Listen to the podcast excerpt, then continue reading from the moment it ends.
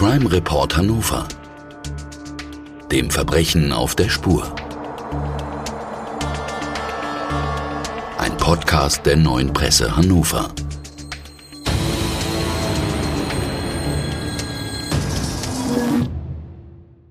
Dieser Podcast wird freundlich unterstützt von visit-hannover.com. Herzlich willkommen, liebe Zuhörerinnen und Zuhörer, zu einer neuen Folge von True Crime Hannover, dem Verbrechen auf der Spur.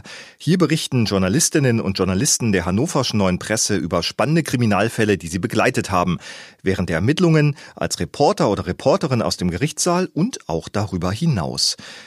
Heute bei uns im Podcaststudio ist erneut Britta Marholz. Bei der Neuen Presse ist sie mitverantwortlich für die Polizeiberichterstattung. Willkommen, Britta. Hallo, Rolf. Ebenfalls bei uns zu Gast ist Ralf Günther Gossmann, leitender Kriminaldirektor und Leiter des Zentralen Kriminaldienstes in Hannover. Willkommen bei uns. Guten Tag, ich freue mich, dass ich hier sein kann. Bevor wir zu unserem aktuellen Fall kommen, habe ich natürlich eine Frage an Sie, Herr Gossmann. Was ist der zentrale Kriminaldienst? Der zentrale Kriminaldienst ist eine Kriminalpolizeidienststelle neben den Polizeiinspektionen hier in Hannover mit über 600 Mitarbeitenden und Sie können sich darunter vorstellen, dass wir da alles an Schwerkriminalität bearbeiten, äh, was in einer Großstadt anfällt und im Umland. Äh, das geht von Mord und Brand und Sexualdelikten bis hin zu organisierter Kriminalität. Also die ganz schweren Fälle. Ja. Einer dieser ganz schweren Fälle ist auch äh, der Fall, über den wir heute gemeinsam sprechen wollen.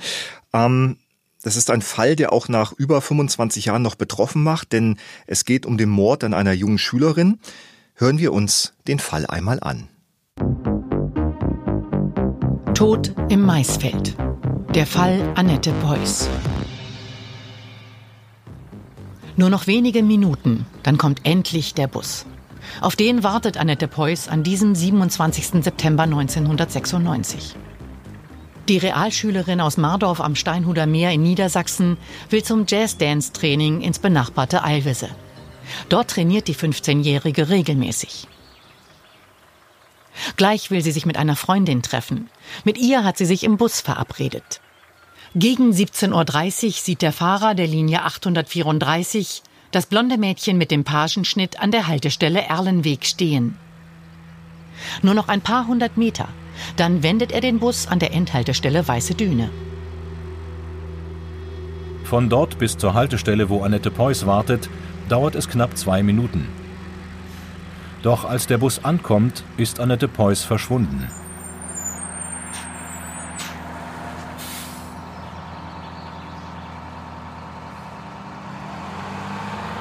Ihre Freundin wartet vergeblich auf sie. Auch zur Jazzgymnastik erscheint die Schülerin nicht. Am nächsten Tag melden die Eltern sie als vermisst. Polizeistreifen suchen nach Annette Peuß. Die Fahndung wird ausgeweitet. Vermisstenmeldungen laufen im Radio. Zeugen melden sich, die gesehen haben wollen, dass Annette Peuß in ein türkisfarbenes Auto eingestiegen ist. Doch wohin ist dieser Wagen gefahren? Und wem gehört er? Die Polizei sucht mit Hundertschaften, Hunden und Hubschraubern nach der Vermissten. Mitglieder der Freiwilligen Feuerwehr durchkämmen Wiesen und kleine Waldgebiete. Sie finden nichts. Am 18. Oktober fährt ein Bauer mit seiner Erntemaschine in ein Feld am Pferdeweg. Annette Peuys Elternhaus ist nur knapp einen Kilometer entfernt. Dem Landwirt fallen verstreute Kleidungsstücke auf. Dann entdeckt er einen nackten, leblosen weiblichen Körper. Es ist Annette Peuys. Sie wurde vergewaltigt und erwürgt. Wer hat das getan? Britta, ist denn der Mörder von Annette Preuß damals gefasst worden? Es ist negativ. Er ist bis heute nicht ermittelt worden. Das bedeutet also, dass nach mehr als 25 Jahren läuft hier draußen immer noch ein Mörder, ein Täter herum? Ja, so könnte es sein. Ähm, man weiß es letztendlich nicht, man hat ihn ja nicht ermittelt. Letztendlich ist es natürlich auch im Bereich der Möglichkeiten, dass der nach 25 Jahren inzwischen selber verstorben ist. Ne? Wie erinnerst du dich an diesen Fall? 1996, ich war noch nicht bei der neuen Presse in Hannover. Ich habe aber 1996 angefangen bei der Matzak Mediengruppe, nicht am Standort Hannover, an einem anderen. Und ähm, ich erinnere mich noch ganz genau, dass ich im Radio im Auto gefahren bin und im Radio ähm, von diesem Fall gehört habe. Das erste war, Annette Preuß äh, war vermisst, das Mädchen aus Mardorf. Und mein erster Gedanke war, okay, vermisst, 15-jähriges Mädchen, hoffentlich ist die nicht tot. Ich habe das dann immer weiter in den Medien verfolgt. Und ja, letztendlich ist es ja dann so gewesen, dass nach etwa drei Wochen dann die Leiche gefunden worden ist. Also es hat mich schon damals ziemlich betroffen gemacht, ne? dass äh, so ein 15-jähriges Mädchen da unweit von äh, ihrem Elternhaus plötzlich verschwunden ist und letztendlich weiß niemand so ganz genau, was da passiert ist. Das stimmt, das ist tatsächlich ein, ein Mysterium. Der Fall hat dich begleitet. Du hast schließlich für die Cold Case Serie der neuen Presse diesen Fall noch einmal aufgearbeitet. Was kannst du uns darüber sagen? Das war ähm, 2020, als wir bei der ähm, neuen Presse eine Cold Cases Serie gemacht haben und im Rahmen äh, dieser Serie eben halt auch den Fall Annette Preuß ähm, nochmal aufgegriffen haben. Also ich bin dann richtig eingestiegen, indem ich mich mit einem ehemaligen Ermittler der Mordkommission ähm, Moko Preuß getroffen hatte. Das ist der Ralf Burmeister. Der ist inzwischen pensioniert und wir haben uns tatsächlich am Ort des Geschehens in Mardorf getroffen, an der Bushaltestelle Erlenweg, ähm, wo Annette verschwunden ist. Und was ich ähm, bis zu dem Zeitpunkt nicht wusste, also es ist wirklich in Sichtweite das Elternhaus von Annette Preuß. Wir haben uns dann äh, auch an den äh, Tatort begeben, also dort, wo letztendlich dann die Leiche von Annette gefunden worden ist, 1200 Meter weiter auf einem, ähm, damals auf einem Maisfeld. Wie macht man das als äh, Journalistin, wenn man sich an so einen Ort begibt, wo man weiß, dass ein äh, Verbrechen geschehen, dass ein Mord geschehen, dass ein Kind ermordet worden? Wie geht man daran? Also erstmal grundsätzlich macht das, ähm, mich macht es natürlich betroffen, dass da ein Mensch, ein Kind gewaltsam äh, zu Tode gekommen ist, gar keine Frage. Andererseits sage ich ähm, natürlich auch immer, ich bin Journalistin, ich bin Redakteurin, ich äh, berichte darüber und, und das muss mit einem gewissen Maß an Professionalität passieren. Aber nichtsdestotrotz ist man auch Mensch. Es macht einen natürlich betroffen, gar keine Frage. Und ob dieser Täter äh, möglicherweise aus dem dörflichen Umfeld kommt, kann ich nur sagen, wir wissen es nicht. Ne? Der ist nach wie vor nicht ermittelt. Das ist möglich, aber es muss so nicht sein. Ne? Also es ist äh, letztendlich hat man ja durch 4.500 Speichelproben, die da seinerzeit ähm, von Männern aus dem Umfeld ähm, von Annette Preuß aus Mardorf, Eilwese, aus Neustadt genommen worden sind, letztendlich schon mal 4.500 Menschen ausschließen können als Täter. Ne? Du sprachst es an, äh, du hast die Ermittlungen erwähnt.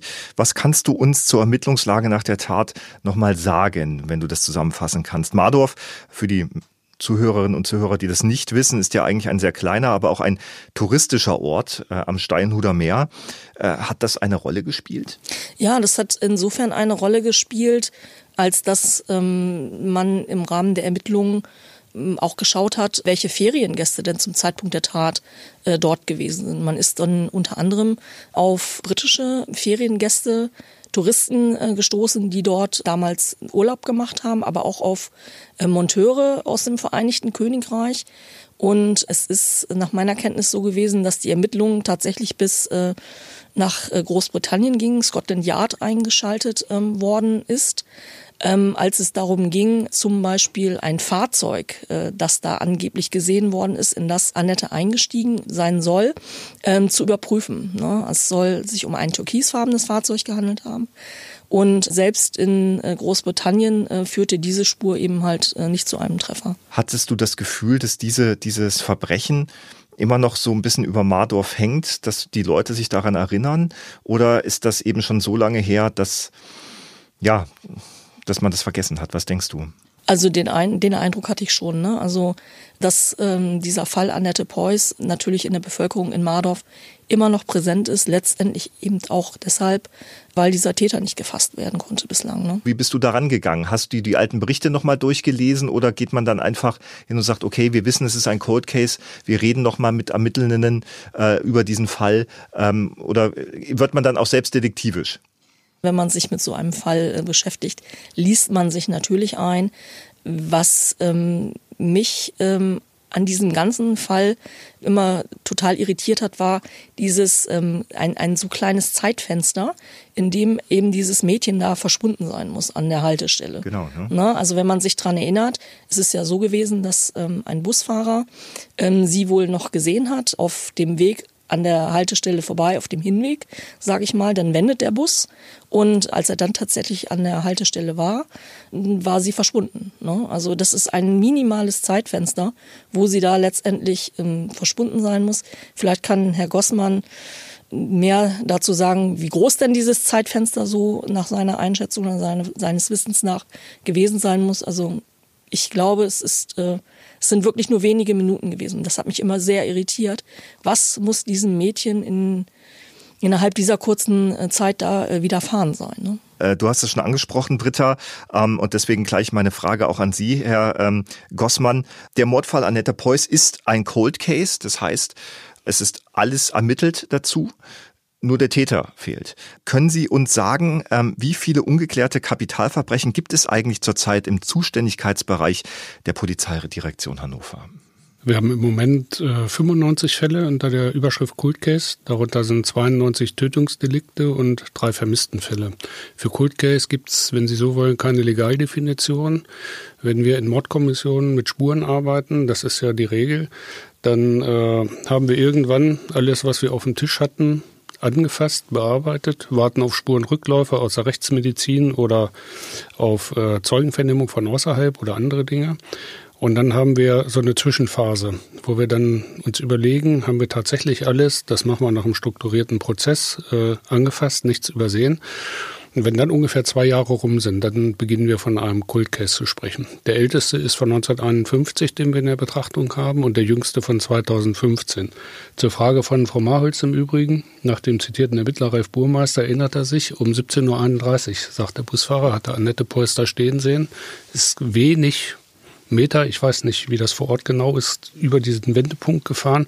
Ein, zwei Minuten, mehr dürfte es nicht gewesen sein. Mhm. Und dann war sie eben nicht mehr da. Also ein, ein sehr enges Tatfenster. Bevor wir ähm, nochmal auf den Fall kommen, würde mich nochmal interessieren, ähm, bei der Polizei, äh, auch hier in Hannover, äh, gibt es eine sogenannte Cold Case Unit. Sie haben eben kurz schon äh, beschrieben, was eigentlich ein Cold Case ausmacht. Aber was äh, verbirgt sich denn hinter dieser Einheit? Was können sich unsere Zuhörerinnen und Zuhörer darunter vorstellen? Die Cold Case Unit betrachtet dann Cold Case Fälle, wenn wir sie so klassifiziert haben, wiederkehrend erneut unter der Fragestellung, ob es neue Anhaltspunkte für Ermittlungen gibt. Das ist insbesondere dann der Fall, wenn sich wissenschaftliche Methoden der Forensik, der DNA oder der Daktyloskopie ergeben haben. Ein kriminalistischer Ansatz kann auch immer sein, dass sich im Laufe der Jahre persönliche Beziehungen zwischen Täterinnen, Tätern, Zeugen, Mitwissern verändern und einen veränderten Einfluss auf die Aussagebereitschaft haben. Wenn wir dafür Anhaltspunkte haben, werden die Ermittlungen in Absprache mit der Staatsanwaltschaft neu aufgenommen. Das ist eine, ein Sammelsurium von Konstellationen aus dem bunten Leben. Ehepaare entlieben sich, lassen sich scheiden. Es kommt zu Streit um die Aufteilung des Vermögens oder er oder sie hat einen jüngeren Partner, Partnerin und dann ist es mit der Loyalität manchmal vorbei. Und darauf äh, kann sich dann durchaus ein späterer kriminalpolizeilicher Ermittlungserfolg gründen, indem dann einer der Parteien sich entschließt, nur noch Randtisch zu machen.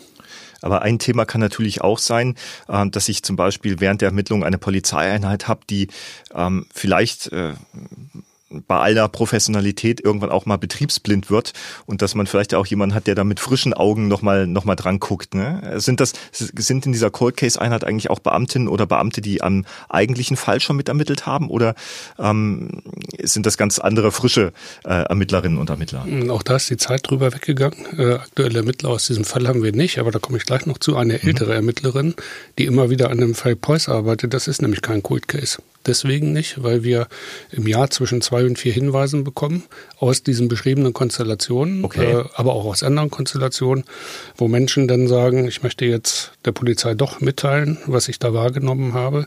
Und das gibt dann Anlass zu neuen Ermittlungen. In dieser Einheit sind kriminalpolizeilich ausgebildete Kolleginnen und Kollegen. Das ist mir ein besonderes Anliegen, dass man dort eben eine ganz bestimmte Spezialität braucht, Hartnäckigkeit braucht, Interesse hat, sich äh, durch Akten zu wühlen und mit verschiedenen Augen Paaren, wie Sie schon gesagt haben, Fälle neu zu bewerten. Das war am Anfang erklärungsbedürftig, weil natürlich keiner sich gerne überprüfen lässt. Aber wir sind dort in einem sehr, sehr professionellen Stadium, was die, äh, diese Einheit anbelangt. Wie sieht es aus? Wird es dann konkrete Ermittlungen geben oder können Sie uns das nicht sagen, weil Sie natürlich äh, kein Täterwissen oder, oder äh, Hinweise, die einem Täter helfen könnten, ähm, freigeben können? Dieser äh, Fall ist so ein bisschen dazwischen. Wir haben eine sehr äh, erfahrene, ältere Ermittlerin. Ich hoffe, sie sieht mir das nach. Sie ist ungefähr in meinem Alter in der Mordkommission, die äh, fortlaufend sich mit diesem Fall befasst, die auch mit Herr Burmeister seinerzeit äh, zusammengearbeitet hat. Und die hat den, äh, wenn Sie so wollen, fortlaufend als offenen Ermittlungsfall auf dem Tisch, weil wir hier eben nicht über diese genannte Frist von zwei Jahren kommen, wo eben sich niemand mehr meldet. So dass es natürlich umgangssprachlich ein Kult Case Fall ist aber qua Definition, so wie wir es auslegen, eben nicht. Und äh, es gibt dann Fälle von Menschen, die äh, sich erinnern, die meinen sich zu erinnern oder die äh, jetzt eben nach dieser langen Zeit auch noch kommen und sagen, ich hätte da ein Detail, was ich der Kriminalpolizei mitteilen möchte, was ich eben damals nicht gemacht habe. Und diesen Hinweisen steigen wir auch äh, nach, wie der Kriminalist so sagt, und überprüfen die äh, umfänglich. Leider hat es aber bislang auch nicht zum Treffer geführt, zum entscheidenden Durchbruch. Können Sie sich erklären, weshalb der Täter nie ermittelt werden konnte? Wir haben damals über 6000 Hinweise abgearbeitet, darunter die 4.500 skizzierten DNA-Spuren. Das war für uns damals äh, auch neu in dieser Dimension, haben natürlich Umfeldermittlungen geführt, haben verschiedene Ermittlungsthesen gehabt. Frau Malz hat, vorhin, hat es vorhin angesprochen, es führten auch Spuren nach Großbritannien. Da gibt es heute noch jährliche Anfragen äh, zu Fahrzeugregistern, zu Personen, die wir da äh, überprüft haben möchten, weil wir auch da natürlich hoffen, dass möglicherweise, wenn der Täter denn aus diesem Bereich gekommen sein sollte, dass wir dort diese veränderten Lebenssituationen haben und vielleicht dort äh, noch den entscheidenden Hinweis hm, erlangen können. Eine Zwischenfrage an dich, Britta. Ähm, wir haben gehört, das ist äh, ein Fall, der sehr lange zurückliegt. Auch die Cold Case Serie äh, ist nun schon fast zwei Jahre alt. Ähm, kannst du uns sagen, wie habt ihr bei der neuen Presse den Fall verfolgt? Wir haben jetzt keine, keine Wiedervorlage für Cold Cases oder so, ne? Also wo wir dann äh, turnusgemäß jetzt äh, bei der Polizei nochmal anfragen. Das machen wir so nicht. Es ist äh, aber so, dass wir immer mal Berichterstattung wieder haben und diesen Fall quasi ins Gedächtnis der äh, Leser und User zurückholen, ähm, indem wir eben wenn es Tötungsdelikte gibt, wo es keinen Täter, wo noch kein Täter ermittelt ist, dann machen wir immer so eine Sonderberichterstattung und da gibt es übrigens noch weitere ungeklärte Mordfälle und äh, da taucht Annette Preuß eigentlich regelmäßig auch auf. Wie wichtig ist für die Polizei da auch eine Zusammenarbeit mit den Medien, mit der Presse, um eben solche Fälle nicht in Vergessenheit geraten zu lassen? Äh, die Medien sind auch sehr stark im Wandel. Ich hätte mir vor zehn Jahren noch nicht vorstellen können, dass ich hier bei so einem Podcast sitze. Finde diese Entwicklung aber spannend. Und äh, natürlich sind wir dann auf Medien angewiesen. Medien eben nicht mehr die klassischen Zeitungsverhandlungsnotierungen, sondern genau dieses, was wir jetzt hier äh, aufzeichnen. Presse, Funk und Fernsehen hat sich ja sehr stark erweitert. Und ich habe natürlich natürlich, nachdem diese Anfrage von der NP kam, in meinem privaten Umfeld mal rumgehört. Meine Kinder sind Anfang 20 und bin völlig erstaunt gewesen, wie die Verbreitung dieser Podcasts eigentlich ist zu verschiedenen Fällen. Und meine studierende Tochter sagt mir, das ist an der Uni gang und gäbe. Man hört True Crime. Und äh, von daher äh, ist es natürlich so, dass äh, ich glaube, dass Frau Marhüls mir manchmal das eine oder andere Detail zu entlocken versucht, wenn wir uns so unterhalten. Ich glaube aber, dass mir gelungen ist, äh, ihr nicht äh, zu viel Informationen preiszugeben. Aber ein paar schon. Also man sieht, also ähm, die Medien sind eben auch wichtig, wenn es darum geht, Informationen in die Öffentlichkeit zu tragen, die im Zweifel der Polizei helfen können, ähm, Wissen über über Fälle oder über über über Tatzeugen äh, einfach nochmal zu bekommen, indem man einfach Aufmerksamkeit schafft. Man kann kurz und bündig sagen, das ist natürlich das A und O in solchen Fällen. Also ein ganz wichtiger Ermittlungsbaustein bei uns, äh, der auch natürlich dann sehr professionell bedient wird und äh, der auch sehr oft schon zum Erfolg geführt hat. Bevor wir weitergehen, Britta, habe ich noch mal eine Frage an Sie, Herr Gossmann. Sie haben ein interessantes, einen interessanten Fakt gemacht, das äh, gesagt, dass Sie ähm, eben auch immer wieder äh, Hinweise kriegen, auch nach langer Zeit. Äh, beim Fall Annette Preuß sind es ja deutlich über über 20 Jahre. Ähm, Wie erklären Sie sich das, dass auf einmal Menschen sich an etwas erinnern, was 20 Jahre und mehr zurückliegt und sagen, Mensch, hier ist mir ein Detail noch eingefallen, darüber möchte ich jetzt mal sprechen. Also äh, wie kann das sein? Das kann sein, dass man äh, diesen Fall äh, dann durch Medienberichterstattung äh, sich wieder vergegenwärtigt oder dass eben diese beschriebenen Loyalitäten nicht mehr da sind zu Tatbeteiligten und dass es schlicht und ergreifend das Gewissen drückt. Okay, das ist, äh, kommt das oft vor? Darf ich Sie da fragen aus Ihrer Erfahrung als? Das ist relativ selten, aber gerade in diesem Fall, da geht es ja um ein junges Mädchen, was nach dem, was wir wissen, im besten Sinne wohlbehütet war, altersgerecht äh, sich verhalten hat, wo alle sagen, die sie näher kannten, die wären nie zu einem Fremden ins Auto gestiegen. Das war so eine Kernthese äh, in unseren Ermittlungen, ja. Ähm, das bewegt die Menschen dann eben und äh, es kommt selten vor, aber es kommt vor. Können Sie uns denn noch mal etwas erzählen, wie sich dieser Fall für Sie damals ergeben hat? Ich selber war damals Leiter eines mobilen Einsatzkommandos hier bei der Polizeidirektion Hannover. Bin äh, mit dem Fall in Verbindung gekommen, weil es turnusmäßig kriminaltaktische Überlegungen gab, die meine damalige Einheit betroffen haben. Und äh, es hat einen natürlich persönlich berührt, äh, weil es eben so ein Fall war, äh, aus unserer Mitte. Da werden ja Urängste, auch wenn ich damals noch kein Vater war, äh, berührt von allen Eltern, flach ausgedrückt, das Kind will zum Jazzdance, wird von irgendjemandem auf offener Straße in seine Gewalt gebracht und letztlich ermordet. Das möchte ja sich gar keiner vorstellen, wie viel Traum aller das Eltern für die Familie sein muss. Ja, na klar. Und wenn man dann später selber Kinder hat, äh, wenn die dann anfangen feiern zu gehen, und dann eben nachts mal nichts ans Handy gehen, wenn sie unterwegs sind, dann erwischt man sich ja auch selber dabei, dass man sich diese gleichen Gedanken und Sorgen macht, äh, wie alle anderen Eltern auch. Obwohl ich natürlich alle Statistiken kenne und weiß, dass es sehr unwahrscheinlich ist, dass einem unterwegs was zustößt, auch hier in Hannover, äh, macht man sich trotzdem Sorgen. Und wenn die dann auf diese schreckliche Art und Weise Realität werden, dann ist das für die Familie eine lebenslange Belastung. Das werden sie nie wieder los. Britta, wir haben gehört, der Täter ist nicht gefasst. Wir wissen aber, dass der Täter am Tatort etwas äh, ganz Wichtiges zurückgelassen hat, äh, nämlich seine DNA. Äh, was kannst du uns über diesen Fakt sagen? Es ist sogar zweimal DNA gefunden worden. Einmal an der Leiche und einmal am Tatwerkzeug. Bei dem Tatwerkzeug ähm, handelte es sich um die Kordel aus der Jogginghose äh, von Annette Preuß und auch daran ist DNA gefunden worden. Achtung! O-Ton. Was ist DNA? Und was ist eigentlich ein Massengentest? Darüber haben wir mit Dr. Marc Bennecke, Deutschlands einzigem öffentlich bestellten und vereidigten Sachverständigen für biologische Spuren gesprochen. Also DNA, Erbsubstanz ist einfach nur die Bauanleitung für alles, was körperlich bei uns vorgeht. Also meinetwegen, wie die Fingernägel aufgebaut sind, ähm, wie Tränendrüsen funktionieren, wie die Haut aufgebaut ist, wie Wunden heilen. Das äh, ist alles über die über einen Bauplan in allen Zellen des Körpers drin, außer in den roten Blutzellen.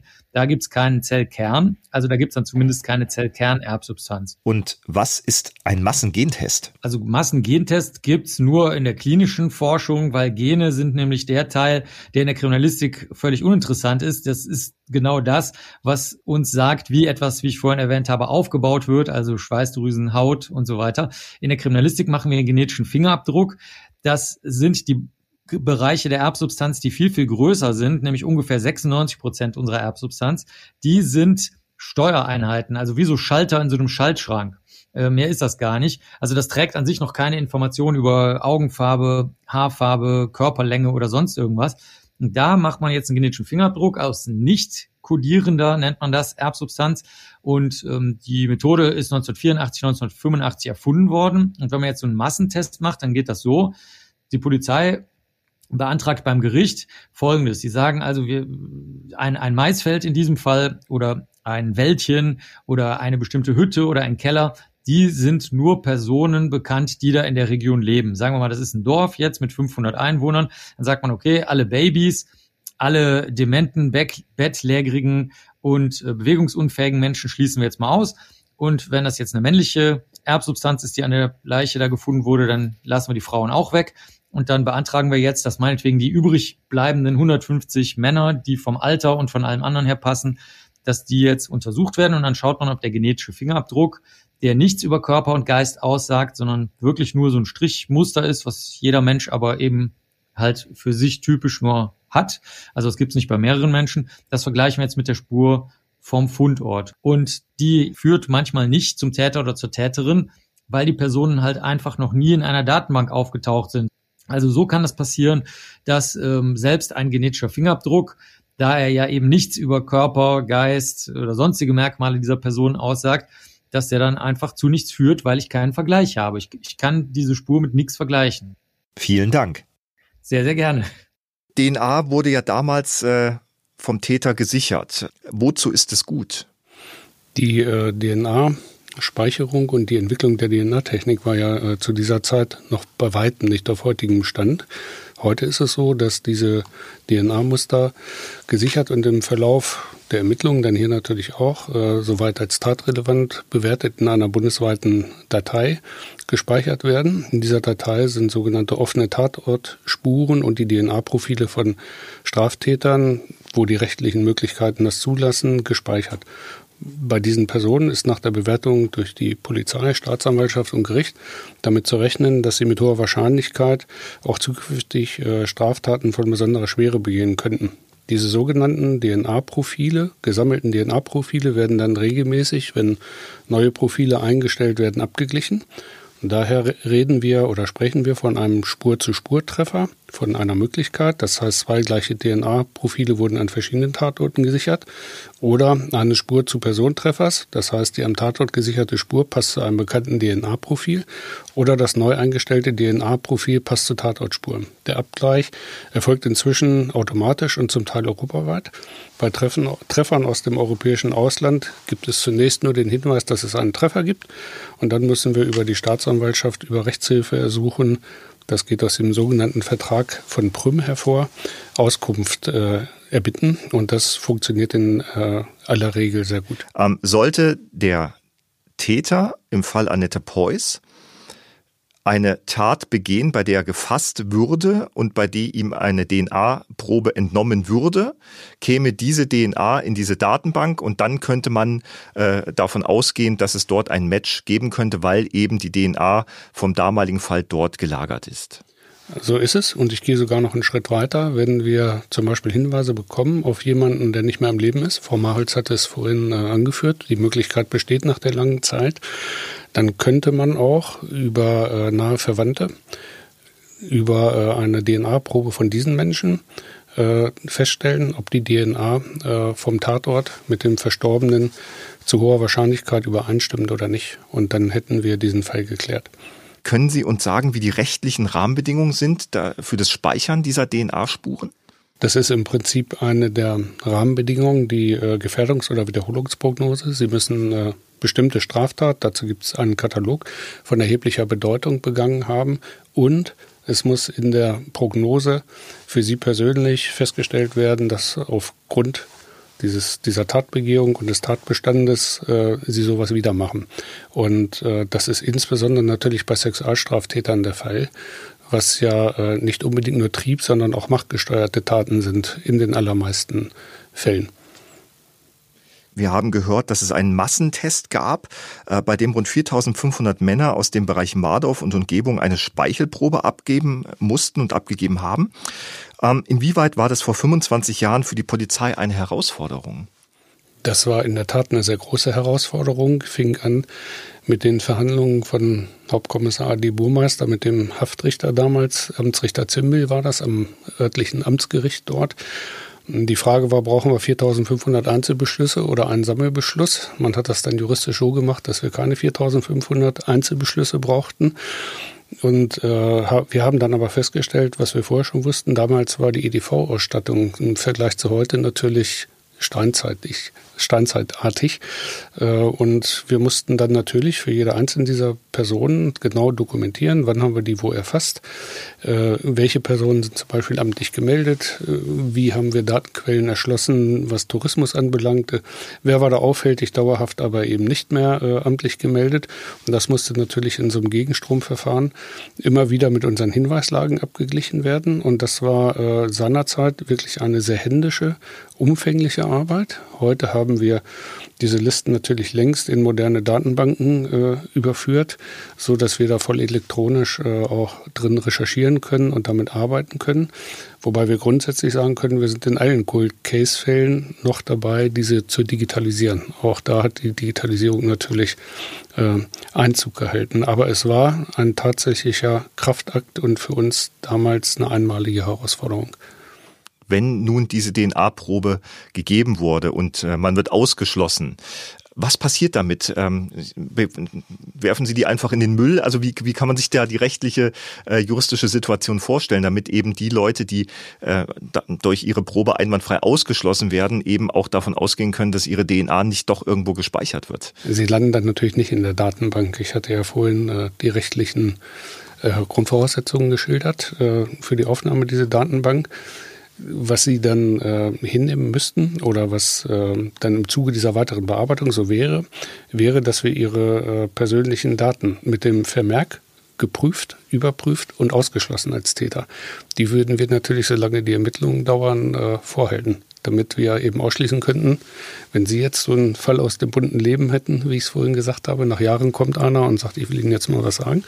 Es war nämlich äh, Sie, die damals die Tat begangen haben, dann könnte man sehr schnell entlasten gucken und sagen, nein, das haben wir überprüft und ist ausgeschlossen. War die damalige Schwierigkeit sowohl äh, technisch, bürokratisch als auch juristisch äh, ein Grund, warum man sich auf diese viereinhalbtausend beschränkt hat, weil, äh, so wie ich es verstehe, könnte es ja durchaus sein, äh, dass dieses Raster, was irgendwo ja auch geografisch endet, äh, diesen Täter eben glücklich, also für ihn glücklich geschützt hat, weil er vielleicht nur eine oder zwei Straßen oder ein Postleitzahlenbezirk weiter äh, gelebt hat. Das ist natürlich im Grunde genommen Spekulation, aber es ist ein Stückchen Wahrheit dabei. Eine ermittlungsleitende These war ja das, was ich vorhin gesagt hatte. Alle aus dem persönlichen Umfeld haben gesagt, Annette Preuß wäre nie zu einem Fremden ins Auto gestiegen. Daher war eine sehr starke ermittlungsleitende These, es ist jemand, der, der sie kennt, wo sie keinen Arc hatte, äh, zu dem ins Auto zu steigen, denn sie war im Prinzip, nicht nur im Prinzip tatsächlich, mit einer anderen Freundin aus der Jazz-Tanzgruppe in diesem Bus verabredet und ist dann dort nicht zugestiegen. Deswegen diese These, es war jemand aus dem örtlichen Bereich. Letztlich wissen wir es nicht. Das ist ja, glaube ich, auch das Tragische an diesem Fall. Äh, bedeutet das, dass man sie dann hätte äh, zwingen müssen? Das bringt ja wieder dieses enge Zeitfenster. Äh, wir haben den Bus, äh, der wendet, äh, der vielleicht nur ein paar hundert Meter braucht. Das Annette Preuß ist weg. Also das kann dann ja eigentlich auch nur äh, ja mit Gewalt oder wie auch immer. Wie kann man sich das vorstellen? Es gab damals einen zweiten Zeugen, der hat hinter, er hat an dieser Bushaltestelle hinter einem haltenden PKW angehalten dieser ominöse Pkw, den Sie erwähnt haben. Der türkisfarbene. Und äh, der gesagt hat, er meint sich zu erinnern, dass Annette Preuß um das Auto herumgegangen sei. Und äh, kann aber dann, kann, keine, konnte keine näheren Angaben dazu machen. Wir haben, das war auch damals neu, diesen Menschen mit seinem Einverständnis in Hypnose versetzt. Okay. Und äh, auch da ist leider das Erinnerungsfenster nicht wieder äh, aufgegangen. Und ähm, das deutet aber sehr darauf hin, dass sie äh, dort jemand Bekanntes getroffen haben könnte. Aber bewiesen ist es letztlich nicht. Was muss denn passieren, damit der Mörder von Annette Preuß doch noch gefasst wird? Sie hatten äh, schon Möglichkeiten angesprochen. Sie hatten gesagt, vielleicht packt einem das schlechte Gewissen. Äh, vielleicht gibt es äh, Situationen, die ähm, familiär sind, wo einer sagt, so, jetzt gehe ich hin und packe aus. Aber was ist aus der Sicht des Kriminalisten wahrscheinlich? Das mit, der, mit dem Gewissen, das hatte ich ja berichtet, ist im Bereich des Möglichen aber ja unwahrscheinlich. Ich setze eher darauf, dass der Täter andere schwerwiegende Straftaten begeht und dabei oder aufgrund der Straftat seine DNA gesichert wird und einen Vergleich zu diesem äh, Fall führt. Oder es gibt eben einen Hinweis auf eine Person, die so konkret ist und so weit mit Indizien angereichert werden kann, dass wir eben dazu kommen, dass wir eine DNA-Probe von dieser Person nehmen können. Und ähm, ich hatte ja vorhin berichtet, wir haben diese wenigen Hinweise pro Jahr. Ich kann nur bitten, dass man, wenn einem denn auch vielleicht, wenn man diesen Podcast anhört, Dinge dazu einfallen, man sich rund um die Uhr unter 0511 109 5555 bei uns bei der Kripo Hannover melden kann oder sich eben an jede andere Polizeidienststelle wenden kann.